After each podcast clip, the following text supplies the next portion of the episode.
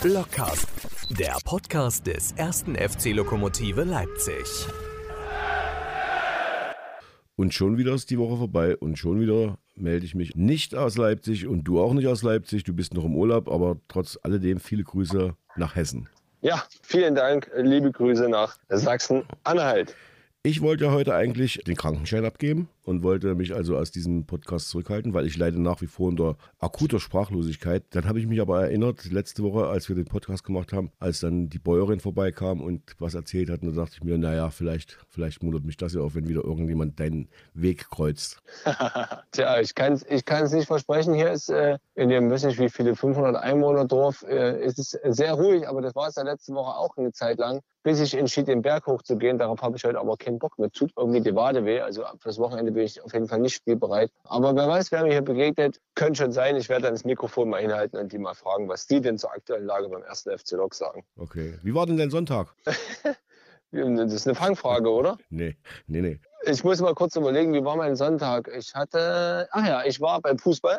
Ja. Aber hier in der Nähe bei, beim Spiel TSV Obermelsungen gegen 1. FC Schwalmstadt. Erster Spieltag Gruppenliga Kassel. Das müsste so ungefähr das Niveau unserer Stadtliga Landesklasse sein. Und auf der Herfahrt äh, habe ich schon gelesen, 1-0-Lok, 2-0-Lok. Auch da dachte ich, das klingt eigentlich ganz gut. Und dann waren wir auf dem Fußballplatz, äh, war mein Sohn war mit und dachte, ach, das, das, das gewinnt doch Lok, ne? so wie Siebenjährige halt denken. Ja. Und dann, äh, dann fiel es 1-2 und sagte ich zu ihm, ah, warte mal ab, das ist unangenehm, ein 1 zu 2 in Meuselwitz, äh, wenn dann auf einmal das, das Dorf erwacht auf diesem engen Platz. Du kannst im Prinzip das Tempo nicht verschleppen, ähm, wie du es auf großen Plätzen machen kannst. Ja, dann 2-2 und da war mir klar, die Chance, dass Meuselwitz jetzt hier gewinnt, ist deutlich größer, als dass der erste FC Lok gewinnen wird. Und so kam es auch. Und dann ja, konnte mich nicht mal das schöne Kuchenangebot beim TSV Obermelsung über diese Situation hinwegtrösten. Und wie war dein Sonntag? Naja, wir, wir sind so, das war so ein, so ein herrlicher Herbsttag, wie es ja jetzt zurzeit ist. Äh, angenehmes Wetter, fußballfreundliches Wetter. Und dann saßen wir da und dann kam der Matthias, das hat mich sehr gefreut, dass der auch noch kam. Und dann nahm das Drama seinen Lauf. Und vom Spiel her war ja Meuselwitz eigentlich äh, dem Tor schon mal näher an der ersten Halbzeit als wir. Dann gibt es den Elfmeter und dann gibt es das äh, 2-0. Und dann dachten wir so, naja, guck mal an. Seit 2008 wird es dem ersten FC Lok Leipzig das erste Mal wieder gelingen, die ersten beiden Spiele in der Saison zu gewinnen. Dachten wir so. Ach so, ist das seit 2008 nicht gelungen? Das ist ja mal ein interessanter Fakt. Ja, das ist so.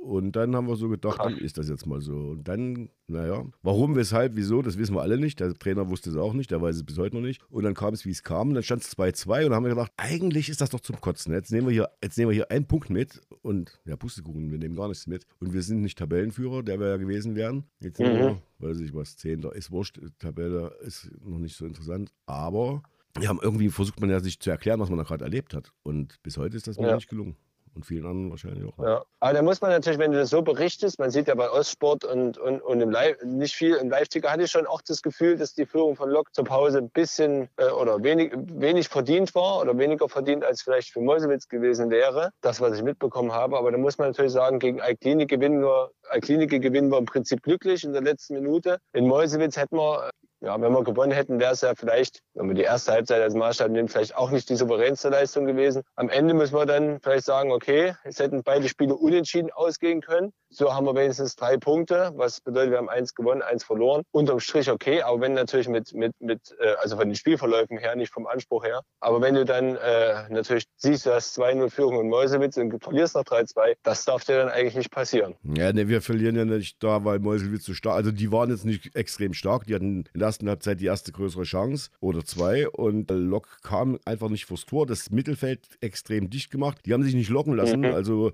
du hast ja wieder gesehen, unser Torwart stand mit dem Ball da, stand da, stand da und hat gedacht, na kommt mal her. Aber die sind eben nicht die 10 Meter über die Mittellinie weiter rausgegangen, also haben sich nicht weiter vorlocken lassen. Die wollten halt Platz damit schaffen mit dieser Aktion. Und dann gibt es eben bei einer 2-0-Führung unerklärliche Fehlpassarien, dann gibt es unerklärliche Zweikämpfe, die absolut sinnfrei sind, weil es überhaupt nicht nötig ist, weil ich muss ja dann nicht 3, 4, 5-0 gewinnen. Und mhm. daraus resultieren ja dann auch die Tore, ne? also aus individuellen Fehlern und extrem viele Fehlpässe, extrem viele, viele Bälle, die nicht ankommen. Und jeder zweite Ball landet eben immer wieder bei bei Meuselwitz und wenn ich 2-0 dort führe und merke aber, naja gut, eigentlich äh, so viel besser sind wir gar nicht. Äh, ich weiß nicht, warum ich dann nicht sage, dann ja, ist ja. mal dicht.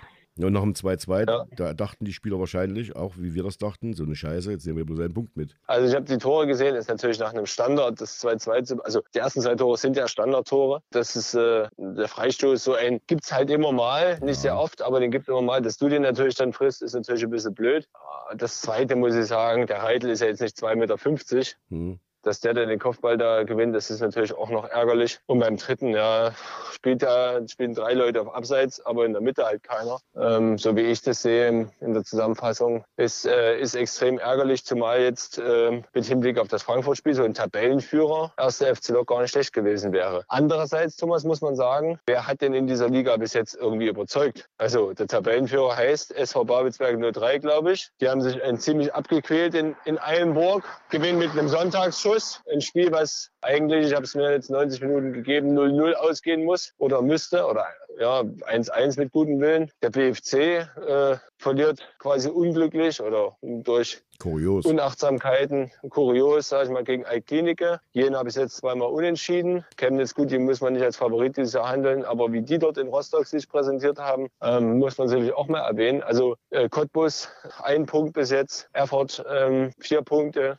also da ist ja jetzt noch nicht viel passiert und das kann man ja zweiseitig betrachten. Einerseits schade, dass wir nicht der, der Erste sind. Andererseits ein Glück. Wir haben jetzt hier nicht irgendwie eine Mannschaft, die offensichtlich alle äh, zu Klump schießt. Ja, ja, aber wenn wir uns nach unten orientieren, ist das in Ordnung. Aber andererseits, wenn du dort 2-0 führst und das Ganze äh, war jetzt nicht so gefährdet, weil die äh, Sturm gelaufen sind und uns schwindlig geschossen haben. Also die, da 2-0 zu oder 2-1 äh, vom Platz zu fahren, wäre jetzt nicht unrealistisch gewesen. Umso ärger. Naja. Fährst du jetzt dahin, verlierst 1-0, 2-0, 3-0, whatever, ist es eben so. Oder man spielt eben 0-0 oder verliert 1-0, weil man an diesem Tag eben nicht das äh, Tor trifft. Gibt's ja alles. Haben wir schon alles erlebt. Ja, ja. Aber nach ja, ja. 2-0 Führung dort, ja. Und nochmal, die waren nicht schlecht, die waren aber auch nicht besser. Und den fehlt eigentlich auch diese individuelle Klasse, weil sonst hätten die nämlich zur Halbzeit ja. 2-0 geführt. Und ja.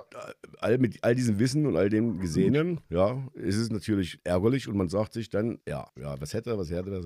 Aber ich kann mich damit nicht trösten zu sagen, Cottbus oder BFC spielen das und jenes ja, natürlich, das ist ein schwacher Trost, wenn es überhaupt einer ist. Ein großer Trost finde ich dagegen aber, dass wir äh, ein richtiges Highlight vor unserer Brust haben, was uns den Alltag aus der Liga mal vergessen lässt. So, so sein, ähm, mit ja. Eintracht Frankfurt kommt, äh, ja, ich denke, mit Eintracht Frankfurt kommt der Europa League-Sieger 2022, eine Top-Mannschaft Deutschlands zum DFB-Pokal. Und das ist ja in Probstheider jetzt nicht so oft passiert, dass wir DFB-Pokal dem ersten FC Lok spielen. Das ist überhaupt das, das zweite Mal. Und ich muss sagen, ich habe richtig Bock drauf. Mhm. Die Tribüne äh, ist die jetzt fertig gebaut, ist auf jeden Fall gebaut, das haben wir gesehen, mitgekriegt. Das heißt, wir haben unsere Zuschauerkapazität nochmal erhöht, können wir aber nach unseren Gast fragen, der weiß das alles viel besser. Genau, das werden wir alles damit mit Martin Miet, unserem zweiten Gast, besprechen. Unser erster Gast ist ein, jemand ganz Besonderes, auf den ich mich mega freue, wie vielleicht Jugendliche heutzutage sagen, ähm, wenn sie es überhaupt noch mit mega sagen. Also es wird total wild und ich fühle das total. ähm, so willst du mal vielleicht ausdrücken. Ähm, Uwe Trommer wird gleich bei uns in der Leitung sein. Hoffentlich klappt das alles, so wie wir es uns vorstellen. Und er wird berichten von seinem, seinen Erfahrungen mit der Frankfurter Eintracht und uns noch ein bisschen erzählen, wie es ihm geht, was er so macht. Vielleicht was er bei, bei Lok so noch erlebt hat in seinen Jahren. Also da habe ich richtig Lust drauf. Okay, dann rufen wir an. Let's go.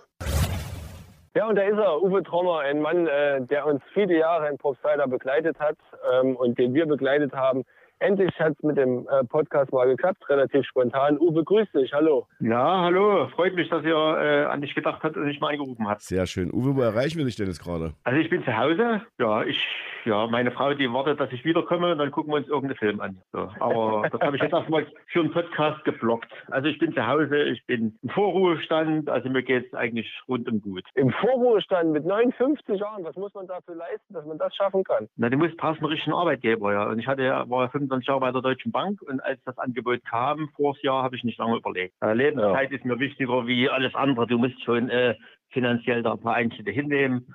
Aber die Freizeit, die dadurch gewinnst oder die Zeit hier, die, die wiegt das allemal auf. Und so habe ich mich entschieden, dann Vorruhestand zu machen.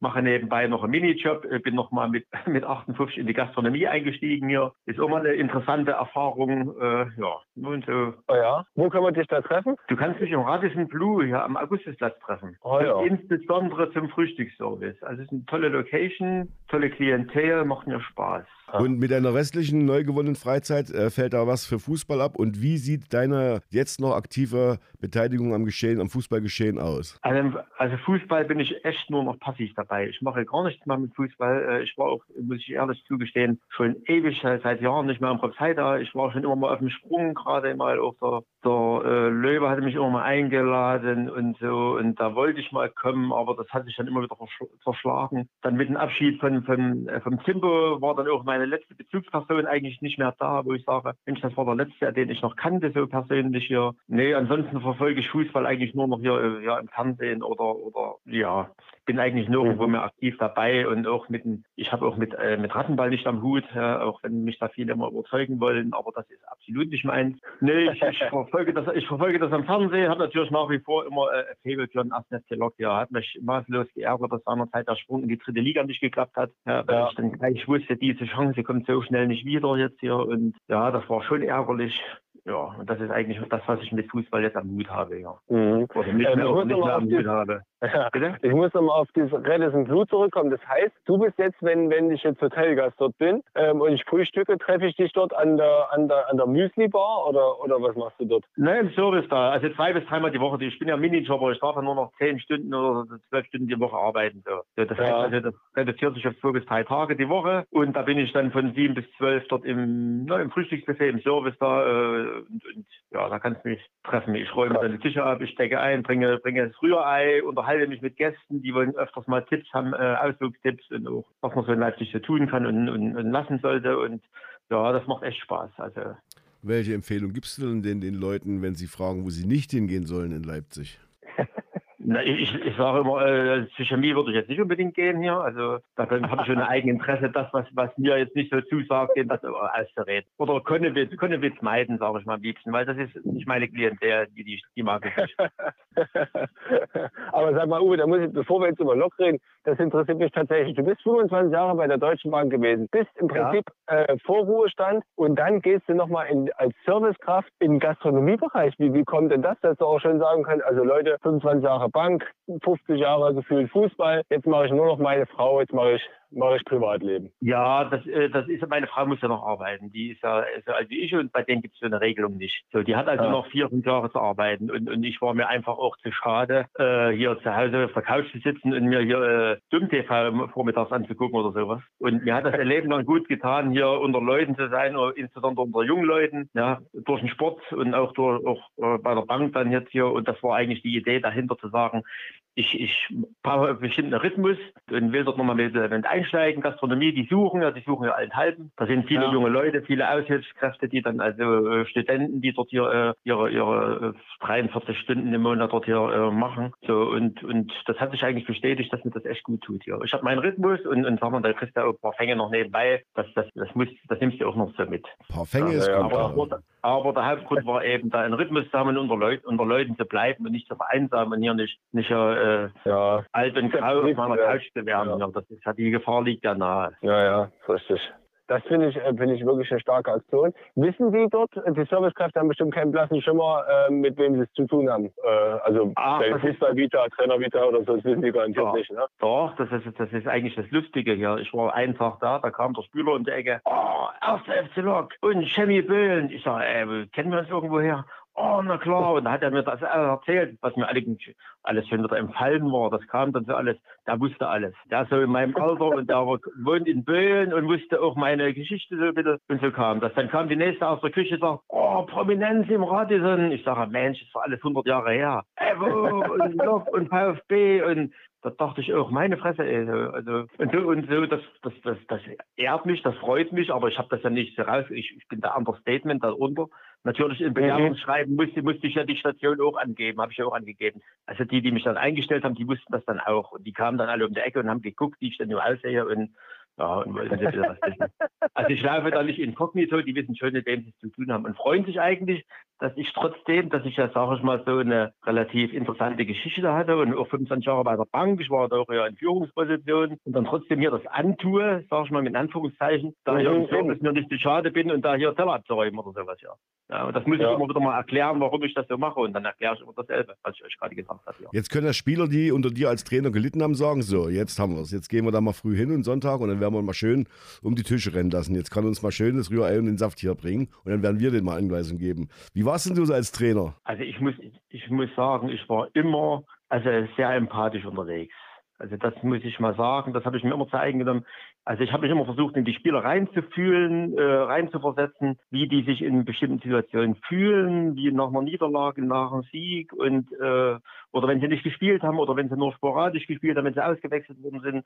Und äh, das konnte, da konnte ich mich immer recht gut reinversetzen und, und so habe ich dann eigentlich auch agiert, immer recht mitfühlend. Rein fachlich mhm. muss ich sagen, da hat sich natürlich vieles gewandelt. Also diese, diesen theoretischen Boheit, der, der heute gemacht wird hier, das war, das war mir nie so intus. Ich habe da mhm. ähnlich wie Liese, sage ich mal, oder, oder die Trainergeneration auch früher allgemein mehr aus dem Bauch gemacht, aus der Erfahrung heraus. Klar könntest du immer auch äh, äh Trainingsformen und dir auch anlesen und der DFB hat da viel auch gebracht.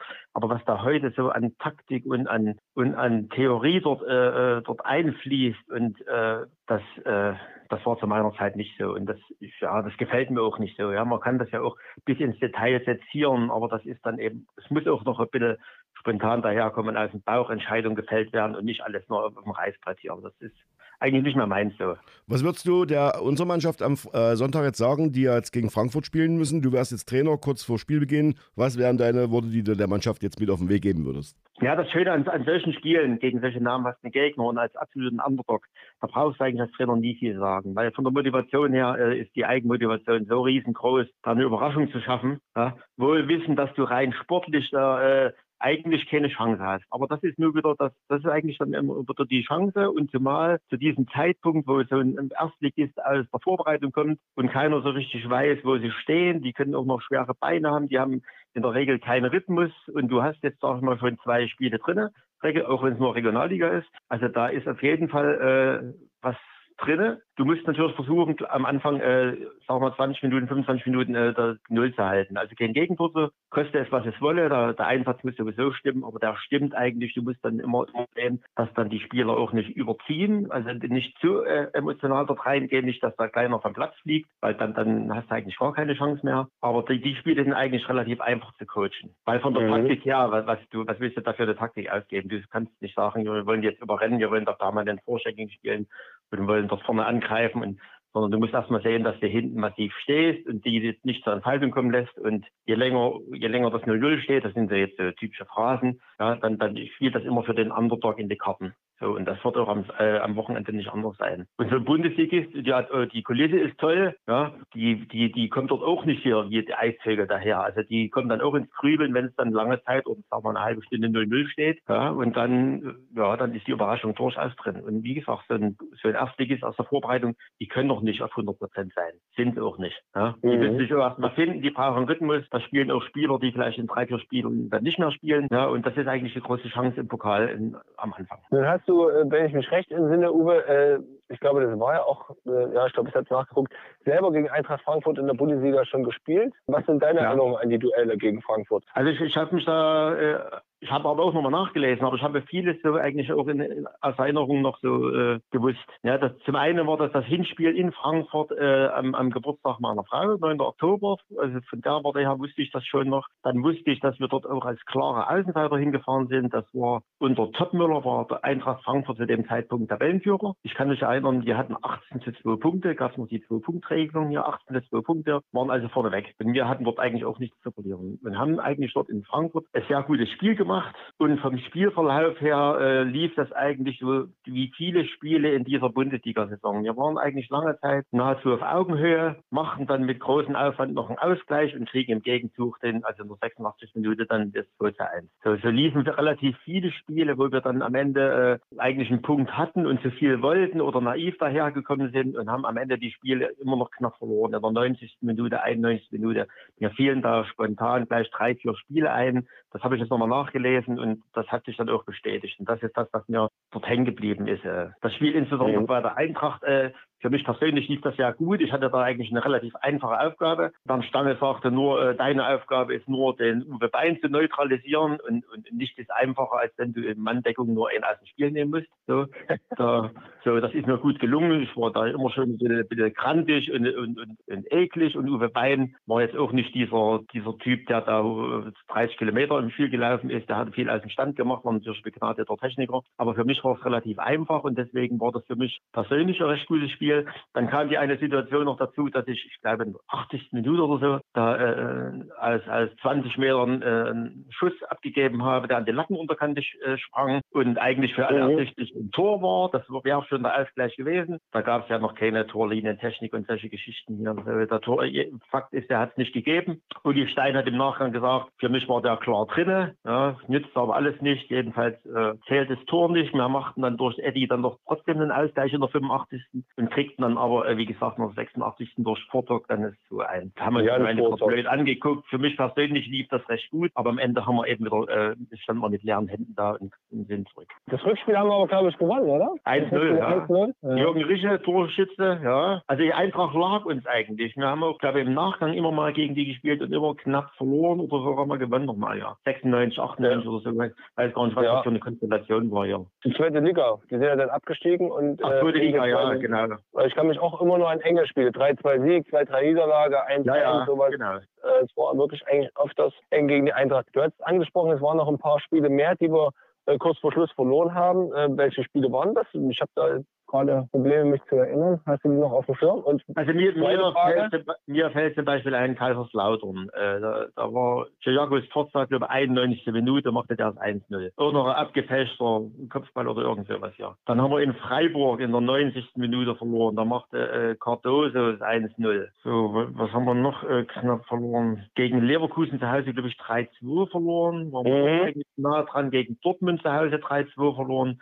Also wir waren immer nicht weit weg der Punkt ja. am Ende sagte was anderes aus, aber die Spiele an sich, wir saßen in einer Kabine und haben gesagt, das gibt's doch nicht, ey. Wir haben aber eben auch alle, äh, das war eben erste Liga-Niveau auch, jeden Fehler dann äh, gnadenlos ausgenutzt. Ja. Also so, wir sind ja. da auch ein bisschen naiv rangegangen und wollten dann eben dann auch noch zu viel. Wir haben eigentlich in der Saison nur zweimal auf die Mütze gekriegt, sage ich mal. Das eine kann ich mich erinnern, das war in Nürnberg 5-0 und in Gladbach 6-1 und Gladbach 6-1. Ja. Ja. Äh, alles andere waren eigentlich relativ knappe Spiele, so. Also 1-0, 2-3. Ja, na gut, gegen die Bayern zweimal. Oder gegen Bayern 3-0 und 1-3, gut, das war dann da hat man auch wieder Pech, weil im Rückspiel gerade, äh, das war Beckenbauer sein erstes Spiel. Die hatte ja. eine kleine Krise und wechselt den Trainer und, und der Franz machte sein erstes Spiel hier. Da war natürlich die Bayern-Truppe dann auch nicht wiederzuerkennen zur Vorwoche und wie das dann so ist manchmal nach so einem Trainerwechsel. Ja, trotzdem war das 1-3 im Rahmen, sage ich mal jetzt hier. Wenn du jetzt nachguckst, weil du sagtest, du hast einmal nachgelesen, hast du für dich so ein paar Bücher, wo du dann nachschlägst oder gesammelte Zeitungsartikel? Ach, ich habe eigentlich, äh, ich, ich habe ja, hab ja vor zwei Jahren, oder wir haben ja vor zwei Jahren unser Haus verkauft. Im Haus hatte ich unten einen ganzen Keller voller voller, voller äh, Zeitungsausschnitte und Bilder und alles aus dieser Zeit und zweite Liga und sowas. Wir sind jetzt in, in eine Wohnung gezogen, jetzt, äh, wir wohnen jetzt in der Goldschmidtstraße in Leipzig. Das steht bei mir das alles im Keller, alles in Kartons. Das ist ja für die Nachwelt. Ich habe es nirgendwo mehr aufgehangen, aber da habe ich eigentlich die ganzen Zeitungsausschnitte und, und so ein paar markante Bilder aus der Zeit alle hinter Glas gemacht und die sind aber, wie gesagt, alle in der Mottenkiste. Ich, sonst, hätte ich, sonst hätte ich euch noch ein Bild fotografiert, weil der Zeitungsausschnitt von Uli Stein, wo er in der Bildzeitung seiner Zeit, ja, er war drin. Das war ein großer Aufhänger und ja, das habe ich auch ausgeschnitten und aufgehoben. Aber das, da kam ich jetzt nicht mehr ran in meinen in meinen Tuba-Bodenkeller. Dein Moment als Spieler, woran erinnerst du dich, was war der emotional schönste Moment als Spieler und äh, auch als Trainer? Ich sag mal so, so na gut, als Spieler, der, der, der beste äh, Moment gibt es eigentlich mehrere. Das waren erstmal äh, der unmittelbare äh, letzte Spieltag hier, wo wir aufgestiegen sind gegen Mainz, mit all den ganzen Nebenerscheinungen. Das war also dann auch im, im, im Fahrstuhl dann hier äh, im Zentralstadion noch einen Strauß ausgefochten haben mit den Mainzer Spielern. Da haben wir, also gab es also Tischtrabbel da im Fahrstuhl, da war ja riesengroß, passten 20 Mann rein. Und die Mainzer haben das nicht so richtig verknusen können, dass wir dort aufgestiegen sind. Und da haben wir ja uns belatschert und hin und her geschubst und sonst was hier. Das war das. Da soll auch Guido Schäfer dabei gewesen sein, stimmt das? Guido Schäfer hat gespielt und Klobo hat gespielt. Ja, war der auch im Aufzug, Guido Schäfer? Schäfer ja, also ganz, äh, ganz Guido Schäfer war im Aufzug, ja. Und auch Fabrizio Heyer, das war so, so der Stinkstiefel schlechthin. Ja. Da, da war zu der Zeit ja äh, recht bekannter Spieler. Die haben, der flog auch vom Platz, die, die kriegten ja zwei rote Karten in dem Spiel und da haben die voll hier äh, sich das anmerken lassen, dass, dass, dass das gar nicht gepasst hat. Hier. Aber schon erstaunlich, der Fahrstuhl spielt dann schon öfters mal eine Rolle in der Geschichte des ersten FC Leipzig, als das Bordeaux-Spiel damals war. Hat der Thomas ja. mal erzählt, wurde in dem Fahrstuhl richtig, haben die Krawall gemacht und haben damit schon mal den Gegner eingeschüchtert. Also ja, weil das, das, das Putzige ist, dass da wirklich beide Mannschaften da in dieselbe Etage gefahren sind. Die, die, die Kabinen waren da bei unserer Saison in, in der fünften Etage da, in, die riesen, in den riesen Komplex dort. Und, und beide Mannschaften hier mit ihrer vollen Emotionalität nach dem Spiel ja, waren in, im engen Raum hier. Und dann, ja, da reichte keiner Funken, um das Ding da hier zum Explodieren zu bringen. Und da ist sich belatschert und waren sowieso alle auf 180, egal, irgendeiner hat ja sowieso verloren. Und die, ja, und deswegen gab es da schöne Geschichten in dem Fahrstuhl. Und, und schön war es auch, interessant war es auch, das ist heute undenkbar. Wir haben uns in, in der fünften Etage auf dem Gang erwärmt. Der war 100 Meter lang, da sind wir in dem Gang da oben hier gesprintet und gemacht und haben es dort erwärmt und eigentlich dann nur noch ein paar gymnastische Übungen und mit Ball dann unten auf dem Rasen. Alles andere passierte auf den, in, dem, in der fünften Etage da in diesen riesen langen Gängen. Also das war heutzutage undenkbar. Wie gerne habt ihr im Zentralstadion gespielt? Relativ ungern. Wir hätten gerne im Flache gespielt hier. Ja, wir aber äh, erstens, weil du da ein bisschen Atmosphäre drin hast. Wir hatten ja nicht so viele Zuschauer. Ja, wir hatten da, wenn wir da 10.000 hatten im Zentralstadion, dann war das schon viel. Und das aber 10.000 in der Riesenschüssel mit diesen Abständen, mit dieser Tartanbahn, du hast da keine Atmosphäre reinkriegt und du konntest schon gar keinen Gegner beeindrucken irgendwie.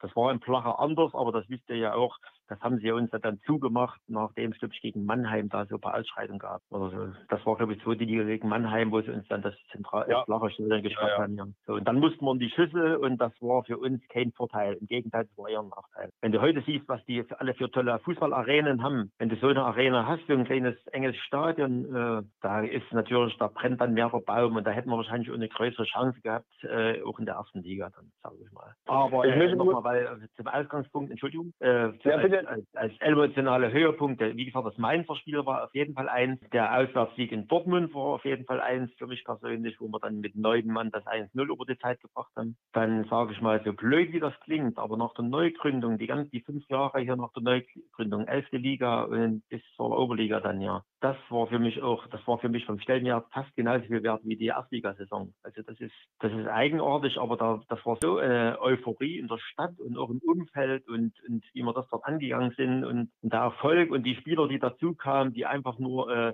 das als Ehre gesehen haben, da das Trikot überzustreifen. Also das hat mir echt Spaß gemacht. Dann bin ich ja mit 40 nochmal noch mal die Schuhe angezogen und da muss ich sagen, das war eine super tolle Zeit. Vergesse ich auch nie. Das äh, ist in der Tat so. Ich kann mich erinnern, mit, mit, ich werde dann auch bald, äh, bin, oder ich bin jetzt so alt wie du, äh, so alt wie du damals warst, oder ja, werde so alt und denke, ja. ja mit 40 jetzt nochmal Fußball spielen. Aber klar, das Umfeld, das war natürlich einzigartig vor mehreren tausend. Ich habe meinen, meinen Kindern letztens Spiel in Zentralstadion gezeigt äh, gegen Großdolben. Also wer spielt denn mal im Zentralstadion in dem neuen vor 12.000 Zuschauern gegen, gegen Großdolbens zweite Mannschaft? Das ist ja auch gegen Hertha ja. Testspiel. Also waren ja so viele den, Sachen. Die Lothar Matthäus, Lothar Matthäus und, und, mit dabei. Und, und, ja, auch im Flachenstadion, äh, wo das losging, wir haben ja da in jedem Spiel dort 5.000 Zuschauer gehabt und da feuerfrei ringsrum Bengalos hier und eine Atmosphäre. Und dann hatten wir noch hier die Nummerngirls dabei hier. Also das war war schon sensationell. ja, und dann ja immer was einfallen lassen. Mal spielt der Henning mal mit, mal spielt der Frank Baum mit, mal spielt der Hobby noch mal mit und dann Lothar Matthäus und ach, das war echt Wahnsinnsatmosphäre und, und eine Freude und ja. Und dann hast du in der Liga ja auch immer 10, 15, 18, 0 gewonnen oder sowas. Oder das war ja, schon schön. Ja. Stimmt und dann saß du in der, in der Kabine, in der Kabine und, und hast dich dann äh, beim Bier gefeiert oder hast dich feiern lassen und keiner konnte so richtig glauben, dass das jetzt so sensationell angelaufen ist. Ja. Das ist ja dann nur ein bisschen abrupt gestoppt worden durch diese Gründung von, von Rattenball. Ja. Das, wir waren ja auf ja. einem guten Wege. Ja. Das ist das, was mich ja. heute ärgert. Diese äh, Neugründung, du warst am Anfang direkt mit dabei. Wie, wie kam das eigentlich, dass du beim, beim neuen ersten FC dann gleich äh, mit angefangen hattest? Na, ich war ja, äh, ich bin 95 war ich aktiv dabei. Also da lief mein Vertrag aus, ich war Sportinvalide und bin aber dabei geblieben und habe dann zehn Jahre lang Nachwuchstrainer gemacht. Habe dann äh, von der F-Jugend angefangen, zehn Jahre Nachwuchs äh, bis zur B-Jugend immer dabei geblieben bei derselben Truppe. Ich bin da zigmal Landesmeister geworden, auch hier in der Halle und draußen. Und 2004 haben die mich dann äh, angesprochen, ja, wir haben das und das vor mit dem ersten FC Lok hier. Da war der Bencher noch dabei hier, Bencher und wir warten dann noch hier. Also es waren drei, vier Mann, die das vorher hatten. Ja, René Weber. Ja, und dann haben die gesagt, und dann haben die gesagt, können Sie dir das vorstellen? Und dann habe ich gesagt, ja, ich bin jetzt 40 und ja, 11. Liga, da, was soll da schief gehen? Ich, ja gut, da mach ich noch mal mit. So. Und da, da habe ich mir die Schuhe angezogen und habe gesagt, ich kenne noch drei, vier. Da habe ich dann noch einen äh, Schreiber noch angesprochen und Wimberger und sage, los, komm hier, und dann machen wir. Und, und Lisa hatte von sich aus schon zugesagt. Ich sage, da sind wir schon mal drei, vier, die halbwegs gerade auslaufen können. Ja, und so ging das los.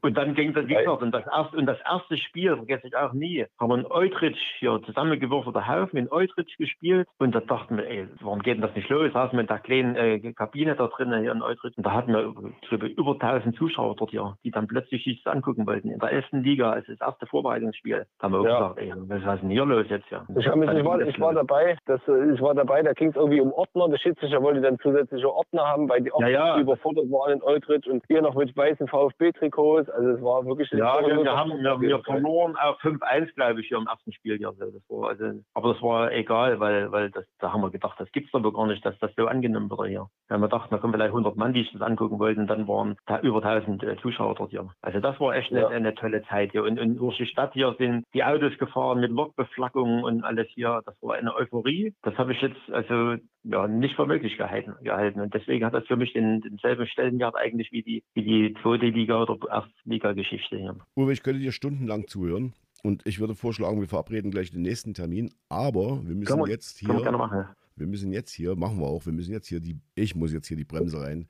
Ja, auf jeden Fall. Ne? Es ist so interessant, was du zu erzählen hast und wir sollten unbedingt da einen zweiten Teil draus machen. Marco, du bist sicher meiner Meinung. Auf jeden Fall, auf jeden Fall, auf jeden Fall, auf jeden Fall. Gerade jetzt äh, nächstes Jahr ist ja 20 Jahre neuer erster FC Lok oder Ende diesen Jahres, da können wir sicherlich die Zeit nochmal vertiefen. Das wäre doch ein super Anlass. Ähm, eine Frage habe ich aber noch, Uwe. Jetzt ist ja? gestern, glaube ich, äh, 30 Jahre äh, erstes Bundesligaspiel vom VfB gewesen. Kann man bei mdr.de, äh, gibt es Videos dazu äh, 14-minütiger Spielbericht vom ersten Spiel und äh, dann noch ein Nachbericht äh, vom, vom Tag danach, fünf Minuten. Hast du das, war das für dich präsent, dass das äh, gestern 30 Jahre her war, der, der erste Auftritt in der Bundesliga, oder hast du das mh, hm, gar nicht auf dem Schirm? Das hatte ich jetzt hier vom, vom, vom, vom Terminus, also 30 Jahre nicht auf dem Schirm. Ich habe gestern zufällig bei YouTube, weil ich, ich habe ja Zeit und gucke immer wieder rein, da lief mir das irgendwo weg. Das war das Dynamo-Spiel, oder? Das 3-3? Genau, ja, genau, genau, genau. Ja, und da habe ich gedacht, Mensch, wie, wie, wie, wie, wieso kommt das jetzt hier? Äh, mir, gut, das, wenn ich immer mal Fußball reingucke, wird dir das ja dann angeboten hier durch KI und so. Und da habe ich dann nur mal ange kurz reingeguckt und da ging das los hier. Äh, da brachten die praktisch hier die Einlasskontrollen und sowas. Und ich kann mich noch genau, genau. an das Spiel erinnern. Ich habe zwar da nicht mitgespielt, war ich verletzt und saß auf der Tribüne. Und Olaf Marschall, der gerade von uns dorthin gewechselt war, ich hängte uns der Reihe ein. Und trotzdem war das ein tolles Spiel, weil das Stadion relativ voll war und wie gesagt, das erste Bundesligaspiel. Aber ich hatte es nicht auf dem Schirm, dass das jetzt erst ein Tag drei Jahre, äh, 30 Jahre her ist. Aber das ja. ist auch so ein Spiel, was ich auch nicht vergesse, weil, weil gegen Dynamo ist sowieso, das sind immer heiße Duelle. Ja, da gibt es ein interessantes Interview nach dem Spiel, das ist bei dem Video auch dabei. Da sagt Matthias Liebers, ja, Dynamo Dresden, die kennen wir doch aus der Oberliga. Und wenn wir uns vor denen schon jetzt in die Hose machen, dann müssen wir nach Dortmund und, und München die Windel mitnehmen, hat er gesagt. Das fand ich äh, so ein typisches Mats Liebers Interview offenherzig ja, und frei gerade raus. Nee, da hat, er, hat er ja nicht ganz unrecht. Und, ja, und, und wie gesagt, in der Nachbetrachtung war die Erstligasaison, äh, wenn da einer durch die Zahlen guckt, sagen wir klanglos. Aber ich kann mich echt erinnern, dass wir oft nah dran waren und trotzdem und am Ende dann da saßen und haben gedacht, ey, so eine Scheiße, das gibt's aber gar nicht. Jetzt haben wir wieder null Punkte und waren eigentlich relativ nah dran. Aber das ist eben Lehrgeld, was du dann auch bezahlst. So. Ja, drei Siege am Ende nur, das ist wirklich eine, eine blöde Statistik. Aber wie du schon sagst, es gibt viele Unentschieden. Aber ähm, viele Unentschieden.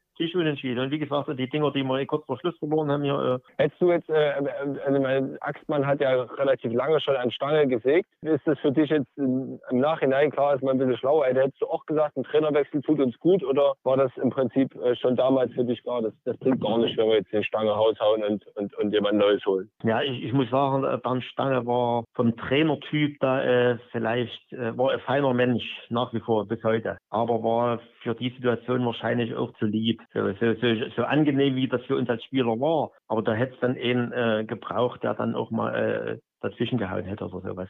Er hat alles relativ schön geredet und ja, und hat das ähnlich so wie ich eingeschätzt. Ja, wir waren nah dran und weiter geht's, aber im Nachhinein, wenn du da wieder äh, härter zur Sache gegangen wärst oder ein bisschen rigoroser, wer hätte uns das wahrscheinlich gut getan. Als Böhmermann dann kam, war das Kind schon im Brunnen gefallen, da konnte er dann auch nicht mehr machen und dann kam ja auch noch Halli dann als, als, als, nochmal als Notlösung, da war dann eben nichts mehr zu machen. Ja, aber ich sage mhm. im Nachhinein, eigentlich hatten wir in, in, in der Mannschaft zu wenig Substanz. Wir hatten ja dann auch noch einen Kraft verloren, ein Hobby verloren und haben das nicht adäquat ersetzen können. So, Im Vergleich zu den anderen Truppen, was da auf uns zukam jetzt ja. Immerhin und ich habe gerade mal gelesen, auch in Frankfurt gerade, wer da noch auf der Bank saß, na, die, die kamen dem Nachwuchs, die hatten, die hatten noch nicht mal Zweitligaspiele, die hatten ja äh, Kauerhof und so hier, sage ich mal hier, äh, der will niemand zu nahe treten, aber das war ja eine, keine Bundesligaspieler in dem Sinne. Nee, da, da war einfach die Breite, in der Saison war die Breite nicht vorhanden, weil ich sag mal, auch, auch Axmann, der hat in der Saison, war der Hauptsponsor mit 300.000 D-Mark, äh, äh, lächerlicher Betrag. Äh, also ja. als Budget, das war unser, unser komplettes Budget für die Erstligasaison, 300.000 ja. D-Mark. Ja, ja. Da konnte nicht viel werden. Nee, ist richtig. Uwe, welche, welche, welcher Film steht jetzt zur Auswahl? Uwe, jetzt, wenn du dich verabschiedest aus dem Podcast und den Film schauen wollt, was, ist, was denkst du, worauf wird es hinauslaufen, auf welchen Film jetzt? Also gucken wir mal ganz gerne Krimi, irgendein, irgendein Krimi hier. Obwohl, was, was auch äh, für mich immer Geheimtipp ist, also nicht Krimi, aber was cool ist, kam gestern gerade über die ganzen Eberhofer Krimis. Ja? Bei der ganzen, bei der ganzen, ich sag mal, bei den ganzen Mist, was hier so, so im, im Umfeld alles so passiert, das, das, das sind Filme, das ist glaube jetzt der neunte hier, der da jetzt kommt, oder der zehnte. Da kannst du mal so richtig lachen und den ganzen Käse vergessen hier und das, das, das gucke ich mir gerne mal an, ja. Kennst du ja Google, Google Luftgeschwader und solches hier? Das, ist, das, sind, das sind tolle Filme hier. Der Flötzinger ist unser Lieblingspart äh, dabei hier. Dann äh, sollen wir dich nicht länger abhalten. Uwe, wir werden uns auf jeden Fall wieder hören. Das war so interessant. Mach das. Und dann werden wir uns mal ausschließlich auf dich konzentrieren mit einer ganzen Ausgabe. Danke, dass du dir die Zeit genommen hast. Und ich freue mich äh, auf ein nächstes Mal. Dankeschön. Jawohl, und, und am, am, Wochenende geht es Daumen zu drücken. Ja? Also ich bin eigentlich optimistisch, ja. Ich habe mich, nur, ja, ich hab mich nur geärgert, weil ich weiß, wie das wirkt. Wenn du jetzt natürlich dann mit dem Mäuselbezieg noch dort reingegangen wärst, da hättest du noch volles mhm. Selbstvertrauen. So kommst du schon wieder in die Selbstzweifel rein. Doof. Ja, das darf eigentlich nicht ja. passieren. Sonst wäre das ja. natürlich äh, richtig. Da wärst du jetzt in der letzten Woche aber so überzeugt in das Spiel gegangen. Jetzt hast du da wieder so, so einen Rückschlag, so einen kleinen erlitten. Das ist, ist ja ist doof. Aber vielleicht, vielleicht belehren sie uns eines Besseren machen. Wir werden sehen, Uwe, wir werden es herausfinden. Danke für deine Zeit. Liebe Grüße an deine Frau und Mach ich. alles Gute. Bis demnächst. auch. Bleib schön gesund hier und danke fürs Interview hier. Danke. War sehr angenehm. Tschüss. Sehr gerne, sehr gerne. Tschüss. Tschüss hier. Tschüss. Uwe Traumer, dem kann man noch zwei Stunden zuhören, oder? Ich sage dir, Uwe Trommer ist damals schon ein mega Typ gewesen. Das, ähm, zu Anfangszeiten von Lockruf ähm, hat er ja sozusagen mit, mit begleitet als damaliger Spieler, als äh, Co-Trainer, äh, was der für Sprüche rausgehauen hat. Ich kann mich erinnern, wir haben mal beim Döbener SC gespielt. Das war 2006, 2007 Bezirksliga und da ging es gar nicht gut. Wir hatten das Heimspiel gegen Delic die Woche zuvor verloren. Die waren, glaube ich, sieben Punkte weg. Und in Delic pfiff ein Wind durch, die, durch, die, durch das Stadion, dass die Trainerbank, also die komplette Trainerkabine wackelte. Und Uwe Trommer sah das, schaute mich an und sagte ganz lakonisch, das ist eben Lok. Da wackelt nicht der Trainerstuhl in der Situation, da wackelt die komplette Trainerbank.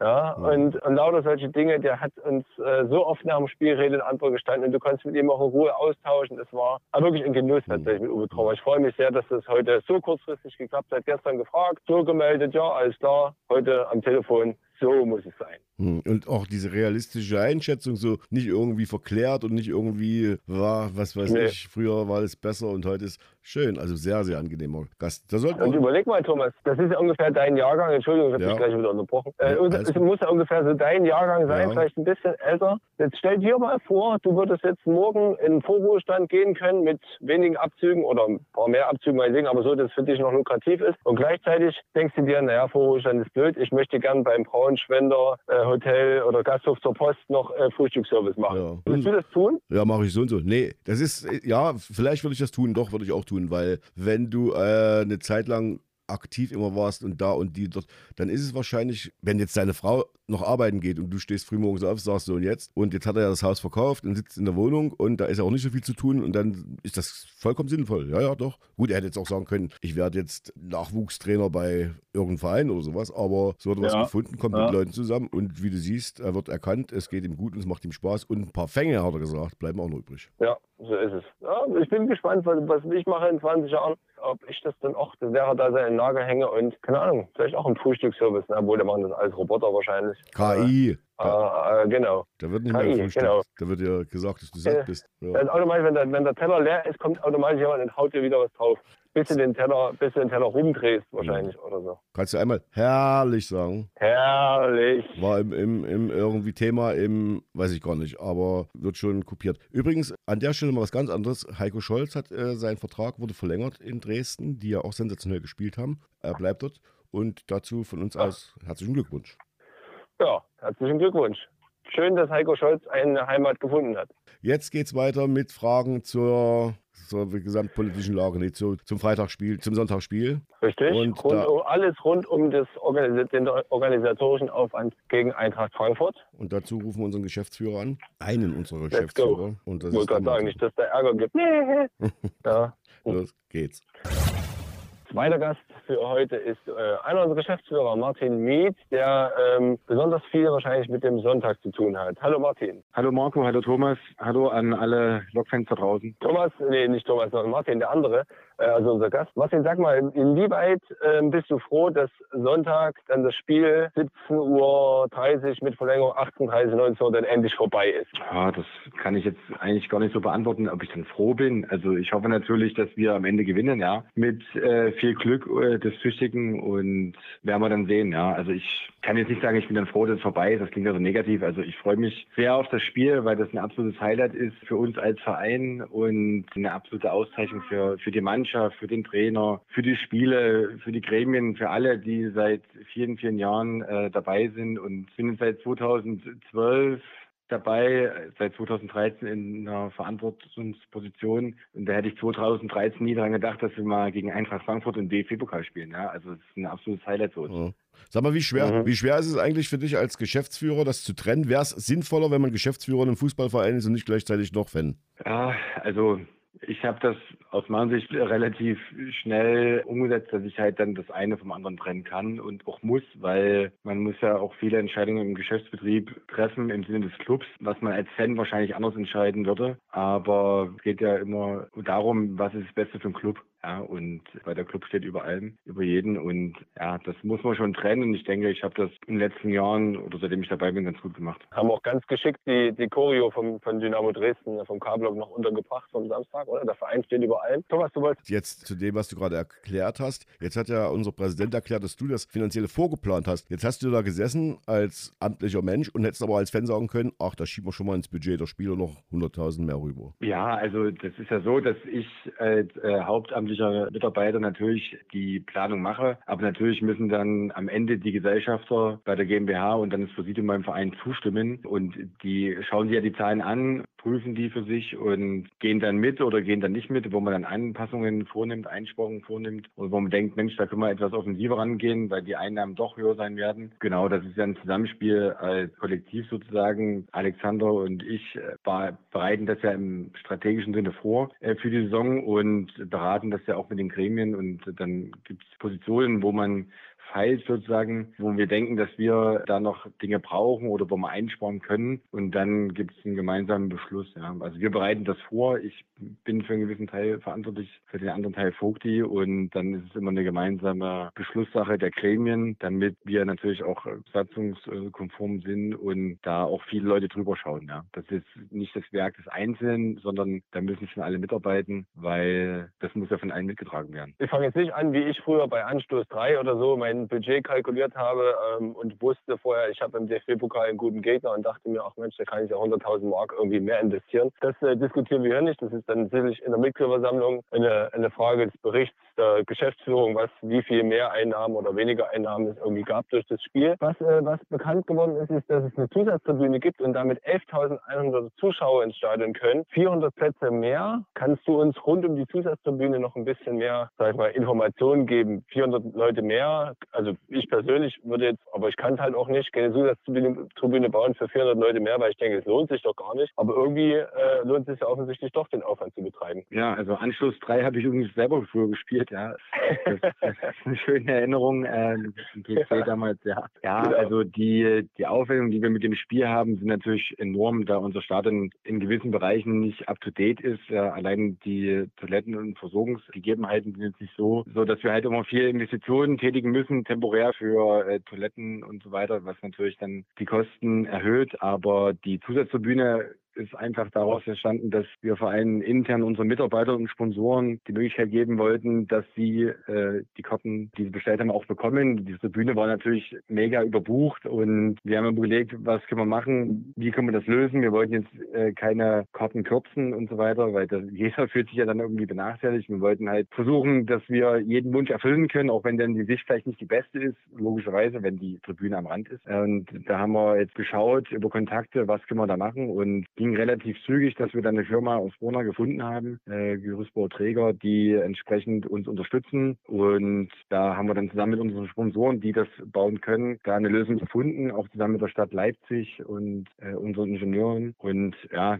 die Zusatzeinnahmen, die wir dort generieren, sind jetzt aber nicht so, dass man sagen kann, wir haben jetzt nochmal einen richtigen Sprung nach vorne gemacht, weil die Kosten sind natürlich auch dementsprechend für die Zusatzbühne auch da, so dass es quasi schon ein kleiner Gewinn entsteht, aber uns ging es vorrangig darum, den Leuten, die uns als Sponsor, als Gremien, als Mitarbeiter, als ehrenamtlich unterstützen, dass wir dort das ermöglichen, dass die Familie dort kommen kann und die Freunde. Das wollten wir einfach in dem Moment ermöglichen und dafür haben wir uns ins Zeug gelegt. Da nochmal herzlichen Dank an alle, die das ermöglicht haben und dort einfach typisch Lok, ja, dass man eine große Familie ist, zusammenhält und die Karten einfach intern dann entsprechend verkauft wurden. Die sind ja auch nicht in freien Verkauf gegangen. Ja, das war so das Hauptanliegen. Dass natürlich jetzt nochmal über 11.000 Zuschauer dann ins Stadion äh, kommen, ist ja noch eine schöne Marke, die wir geknackt haben. Und das bestätigt einfach die Arbeit von den ganzen Spielern, Mitarbeitern, Fans, Ehrenamtlichen. Das haben wir uns verdient, dieses tolle Spiel. Und ich meine, wann hat man mal einen Europapokalsieger bei uns im Bruno-Blache-Stadion? Ja, das ist einfach ein tolles Erlebnis für alle. Hm. Jetzt bist du ja schon lange dabei. Thorsten Kracht hatte sich mit uns vor ein paar Wochen gewundert, wo die ganzen äh, Leute herkommen, äh, die zum Pokalfinale kommen. Da haben wir uns ewig gewundert und haben gesagt, wo sind sie denn her? Und vor allen Dingen, wo waren sie denn bis jetzt? Und vor allen Dingen kommen sie wieder. Jetzt kommen sie schon wieder. Ist das auch ein Zeichen in Liga, eventuell irgendwann mal dritte Liga, dass man sagt, der Verein hat Potenzial, es werden genug Zuschauer kommen, wenn es denn soweit ist? Ja, auf jeden Fall. Also Lok lebt, davon sind wir alle fest überzeugt und die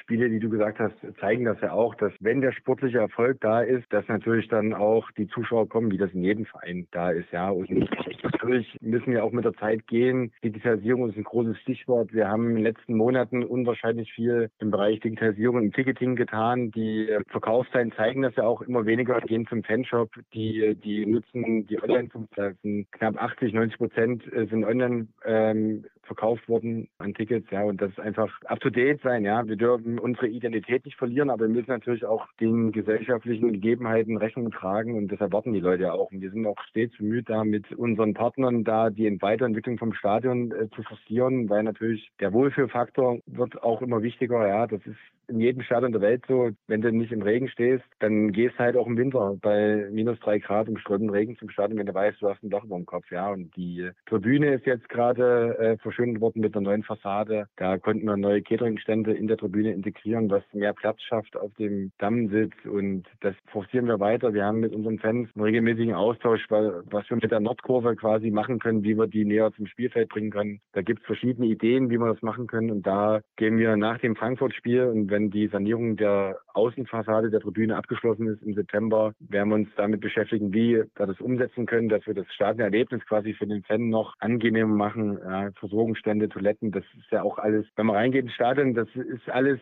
ordentlich. Neue äh, Container teilweise ähm, und neue Verkaufsstände. Aber die Anordnung ist natürlich schwierig, je nachdem, wie die Wasserleitungen da sind. Das wollen wir einfach in den nächsten Jahren optimieren. Das geht nur zusammen mit unseren Fans, unseren Partnern, Sponsoren, äh, Ehrenamtlichen. Und da werden die nächsten Monate Ideen gewälzt, wie man das so machen kann, dass wir die Kurve ans Stadion ziehen können, wie wir noch Fördermittel für die Tribüne bekommen können, damit wir noch den Innenausbau hinbekommen und die Kapazität dort erhöhen. Aber das sind Dinge, die in Planung sind. Wenn sie spruchreif sind für die Öffentlichkeit konkret, werden wir das entsprechend zuerst unseren Mitgliedern natürlich zeigen und kommunizieren und werden natürlich dort eine kurz- bis mittelfristige Planung anschieben, um einfach äh, dort noch attraktiver zu werden, neben dem sportlichen Erfolg, den wir ja haben durch Alma und durch Thorsten, die da sich da um die Mannschaften kümmern, dass wir da einfach die nächsten Schritte gehen und dort schauen, wie wir noch attraktiver werden.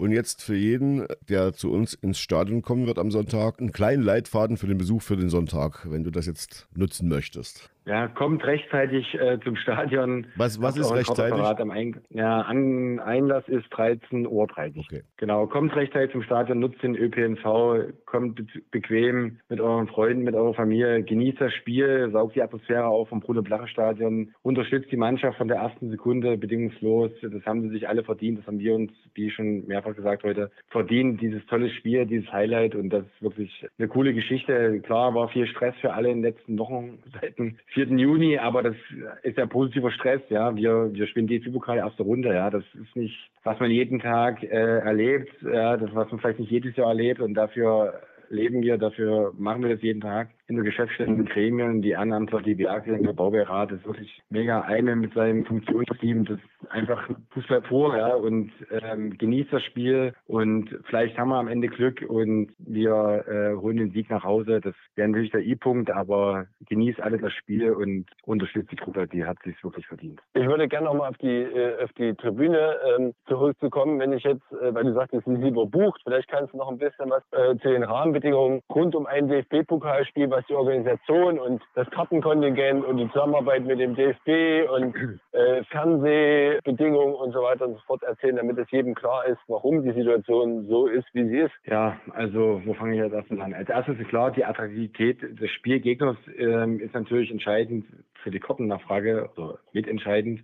Und da war es einfach so, dass die Tribüne zu 50 Prozent schon intern überbucht war und wir uns halt, wie gesagt, überlegt haben, wie wir das abbilden können. Und ansonsten gibt es halt diverse Bedingungen, äh, was für die Fernsehproduktion notwendig ist. Wir haben einen zusätzlichen Fernsehturm wieder auf der Gegend gerade aufgebaut. Der steht schon. Wir, wir haben unseren VIP-Bereich vergrößert durch ein VIP-Zelt, um einfach mehr Sponsoren, potenziellen Sponsoren die Möglichkeit zu geben, Lok Leipzig zu sehen, Lok Leipzig kennenzulernen und einfach auch die Kontingente, die wir für den DFB und DFB-Partner vorhalten müssen, einfach entsprechend bedienen zu können, haben wir uns entschlossen, den VIP-Bereich zu vergrößern und ja, dann müssen diverse Absprachen mit Trikotgenehmigungen, dann mit dem Gastverein übers Kontingent, Anreisewege und äh, Kartenpreise getätigt werden. Und das war immer ein partnerschaftlicher Austausch mit Eintracht Frankfurt, dem DFB, Eintracht ähm, und DFB, die waren äh, in separaten Terminen hier vor Ort. Stadionbegehungen haben stattgefunden, auch mit der Polizei, um gewisse Szenarien durchzuspielen, was wie wo am Spieltag laufen kann und muss. Und alles unter Prämisse, dass jeder halt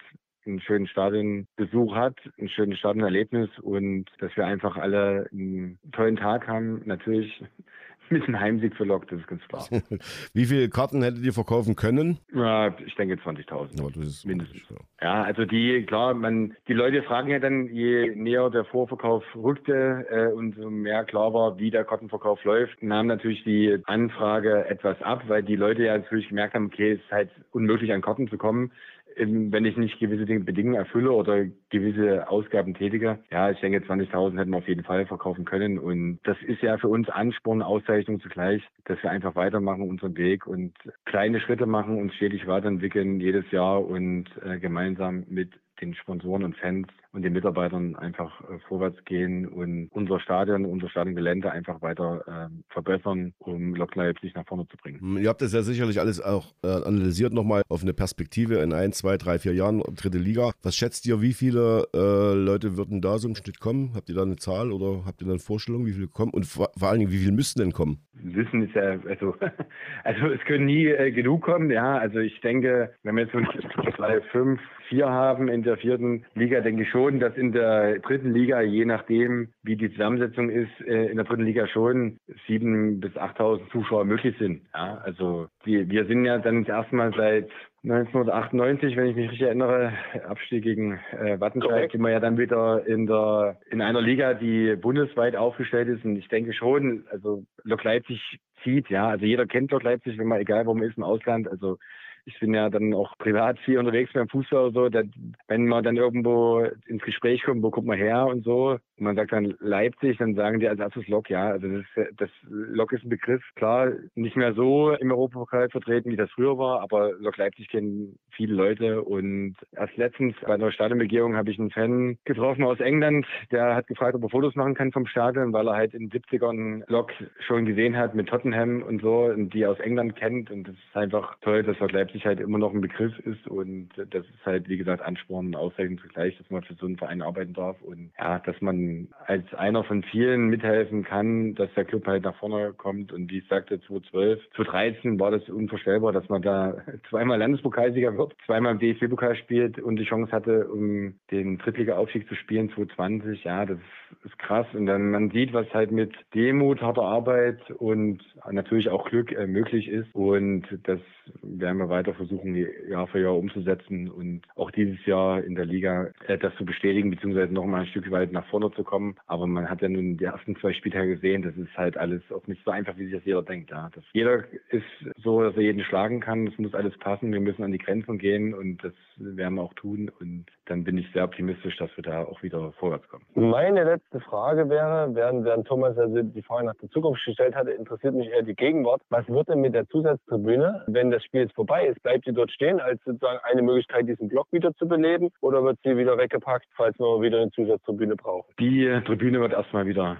abgebaut in der Woche danach und dient aber quasi als Blaupause für das, was möglich ist. Hat ja auch was mit dem Genehmigungsverfahren zu tun. Wir werden uns auf jeden Fall danach, wie ich schon gesagt hatte, intensiv damit beschäftigen, was möglich ist im Bereich der Nordkurve, näher ans Stadion, in Raum Bereich zu ziehen und dann werden wir sehen, wie wir sowas lösen können. Aber das ist auf jeden Fall eine Erfahrung, die wir jetzt gemacht haben. Was geht, was geht nicht und wie kann man was umsetzen und ja, das ist auf jeden Fall eine gute Grundlage, die wir für unsere weitere Planung nutzen können. Du bist ja mit der Fankurve gut verbandelt, wie sie uns das immer so selber erzählen und bist ja auch gerne als Gast bei den, deren Veranstaltungen. Wie sehr nerven die dich jetzt mit der Tribüne oder mit der, mit der äh, Fankurve, dass die näher ranrückt ans Spielfeld? Ja, also klar, also man hat ja überall die Kontakte und ich bin jetzt, also versuche natürlich mit vielen Fans immer in Kontakt zu sein weil es ja wichtig ist, mit den Fans in Kontakt zu bleiben, mit verschiedenen Gruppen und so. Ja, also natürlich, die eine Gruppe hat das Thema als Priorität, die andere Gruppe das. Und man versucht natürlich als Verein, die Stimmungen und Bedürfnisse aufzunehmen, wie ich schon sagte, mit im Regen stehen, weit weg vom Spielfeld, dann Toilettensituationen und so weiter. Das versuchen wir natürlich aufzunehmen, unsere Planung und in die strategische Umsetzung. Und für die aktive Fanszene ist das schon ein großes Anliegen, dass sich im Stadion dahingehend was tut, dass sie näher ans Spielfeld rückt weil sie machen ja äh, gute Stimmung und äh, Choreografien und so weiter. Und da ist halt schade, wenn der Wind blöd steht, da hört man es halt nicht so. Das könnt ihr auch auf der Bühne mitbekommen. Wenn das ist halt dann schade für den Support und die Entwicklung auch der Preisstruktur, die wir da gewählt haben seit zwei Jahren, zeigt ja auch, dass da die Entwicklung, was die Anzahl der Leute in der Kurve betrifft, ähm, nach oben geht und das bestätigt uns ja in unserem Handeln und das muss der nächste Schritt sein, dass wir wie in den nächsten 12 bis 18 Monaten da eine Lösung haben, die praktikabel und finanzierbar ist, gemeinsam mit allen, um dort den nächsten Schritt zu gehen, weil wir weiter attraktiv werden möchten, ja, für alle. Sehr schön. Hast du dich jetzt noch festgelegt? Das würde die freuen, uns auch. Danke, dass du dir die Zeit genommen hast und dann noch viele, viele ruhige Stunden bis zum Sonntag. Dann wird es nochmal turbulent und viele Grüße an alle in der Geschäftsstelle, an alle, die an der Vorbereitung dieses Spektakels beteiligt waren. Dankeschön. Ja, danke euch äh, für den Anruf und äh, bis bald und schönen Abend an alle. Danke, tschüss. Gut, ciao. ciao.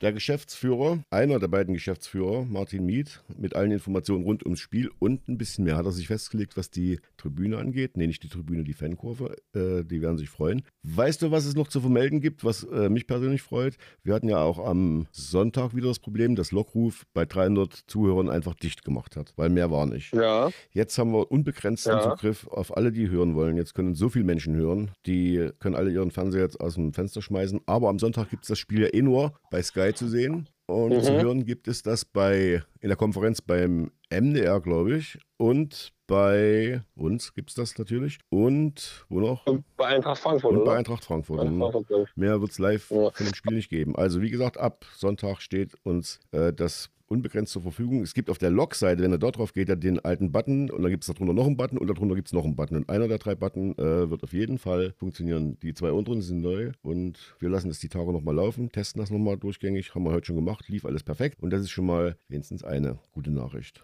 Was heißt eine gute Nachricht? Ja, es gibt genügend gute Nachrichten rund um den ersten Bezirk, auch wenn wir in Meuselwitz mal wieder verloren haben. Fragte der, der Heimer hat doch letzte Woche noch gefragt, äh, Angstgegner, welche Angstgegner eigentlich? Wir haben noch nie gegen Meuselwitz verloren und jetzt haben wir es ihm fast eingeredet, hm. wo wir natürlich mit der Niederlage nichts zu tun haben. Ärgerlich. Genau, ich wollte noch fragen, Thomas, hast du eigentlich für Samstag schon das richtige Outfit? Für Samstag? Hm, äh, Sonntag. Für Samstag habe ich das richtige Outfit, für Sonntag? Nee, habe ich nicht. Ich werde ganz neutral kommen und werde mich auch ganz neutral verhalten. Also kein Motto-Shirt oder so?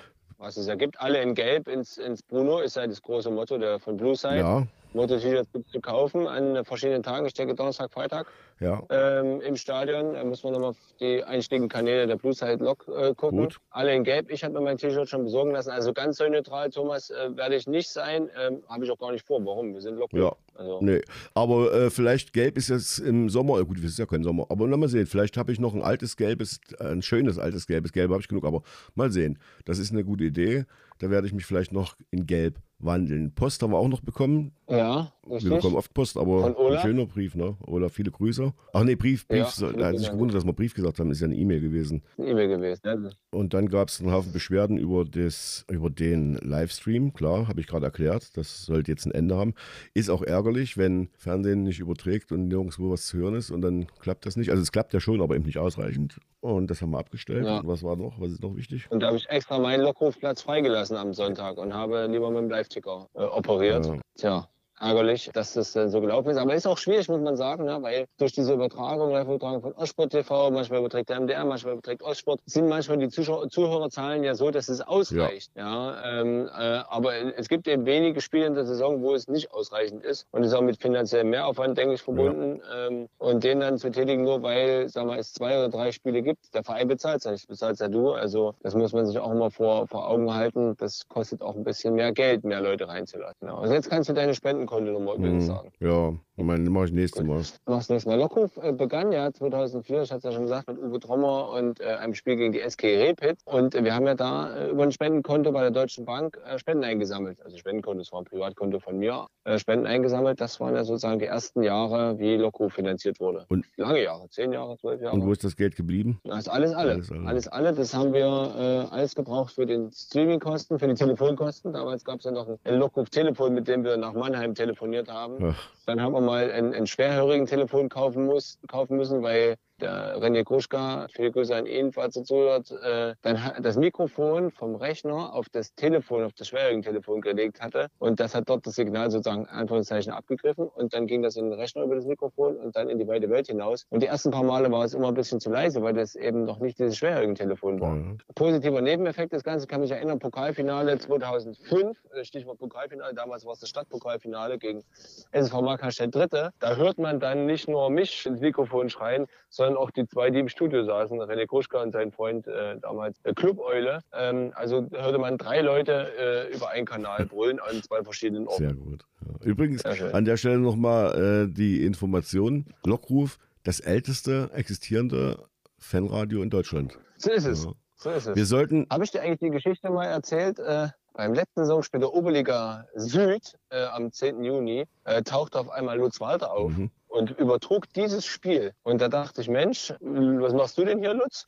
Wir können ja eigentlich ganz gut miteinander. Er sagte, ja, ich glaube, die LVZ, für die er noch Handball gemacht hat, die wollten ihn nicht mehr. Und jetzt macht er halt irgendwie da, wo er gefragt wird. Und da hat er halt den letzten Spieltag der Oberliga Süd übertragen. Ähm, der Gründer des Konkurrenzradios, was aber nicht dauerhaft äh, durchsendet seit 2004 ja. oder seitdem es gegründet ja. wurde, 2001, glaube ich. Ja. Ach so, wir sollen natürlich, wir, wir wollen natürlich äh, nochmal äh, auf, äh, auf den Hinweis von André Görer eingehen oder wollen wir es nicht machen? Nö, das machen wir natürlich. Das ist doch ein, ein, runder Abschluss. Du hast ihn bekommen, dann darfst du ihn auch in die Welt posaunen. Naja, in die Welt posaunen. Es geht einfach um so, unseren Kapitän, der jetzt Jubiläum feiert. Und das nicht ganz ohne. Also 250. Pflichtspiel wird das für ihn, für Jamal. Und in der Rangliste der Spieler mit den meisten Einsätzen ist jetzt auf Platz 23, nee, 29. Nee, er könnte sogar noch auf Platz 23 vorrücken, ist jetzt, wäre dann auf Platz 29 und dort steht wer vor ihm noch? Warte, ähm, ich sage es dir gleich, es steht vor ihm Thorsten Kracht. Also auf Platz 22 steht Thorsten Kracht, den könnte er diese Saison einholen, aber da muss wirklich alles glatt laufen. Und Thorsten Kracht ähm, darf nicht. Er muss im Prinzip alle, alle Spiele, die kommen, machen. Und Thorsten Kracht darf nicht intervenieren, weil das kann er und sagen: Trainer, hör mal zu, mein Platz, den will ich behalten, Jamal sitzt auf der Bank. So ist es. Machen. Übrigens, so noch, noch ein schöner, ein was Schönes gibt es aus, wie heißt da, Meuselwitz zu berichten. Wenn unser neuer Trainer, unser Torwarttrainer rauskommt, dann läuft er auch zu den Fans hin und dann macht er sich warm. Ich dachte, guck dir das mal an. Ricardo sagt, spielt er heute selber. Also er macht sich warm, mhm. wie er das früher getan hat, um dann die Torleute warm zu schießen cool. Schönes Bild gewesen. Er kam raus, wurde gefeiert und ist dann sofort in den Profi, ich mache mich mal warm Modus übergegangen. Nicht schlecht. Dann hätten wir es. Äh, ich freue mich übrigens äh, für Jamal ganz besonders. Der hat ja das Leverkusen-Spiel damals äh, nur die letzte Viertelstunde erleben können, weil er sich ja kurz zuvor verletzt hat. Ich glaube, da gab es halt die Geschichte, dass er ins Hause rumrandaliert hätte aus Frust. Mhm. Ähm, jetzt gegen Eintracht Frankfurt, Stand heute, wird er, wird er uns als Kapitän auf den Platz führen und vielleicht da sein erstes Saisontor erzielen und dort auf jeden Fall so viel und so lange spielen, wie er, wie er möchte. Er hat selber gesagt, DFB-Pokal war ein Traum. Und an der Stelle möchte ich schließen mit, mit den Gedanken, den die Martin brachte. Wenn das jemand vor zehn Jahren gesagt hätte, 2013, wir spielen zehn Jahre später zum zweiten Mal, erste Runde DFB-Pokal, wir haben zum zweiten Mal ein, ein richtig ordentliches Los. Und zwischendurch hat man noch die Chance, in die dritte Liga aufzusteigen. Dann hätte ich auch gedacht, also lass uns erstmal das nächste Jahr überstehen. Das wird schwer genug. Mhm. Aber nun sind wir da und der Genuss soll unser sein. 11.000 Zuschauer. Tja, Wahnsinn. Es könnte eigentlich jetzt sofort losgehen kriege jetzt schon Gänsehaut. Bis Sonntag. Tschüss. Sonntag. Ciao. Blockcast, der Podcast des ersten FC Lokomotive Leipzig.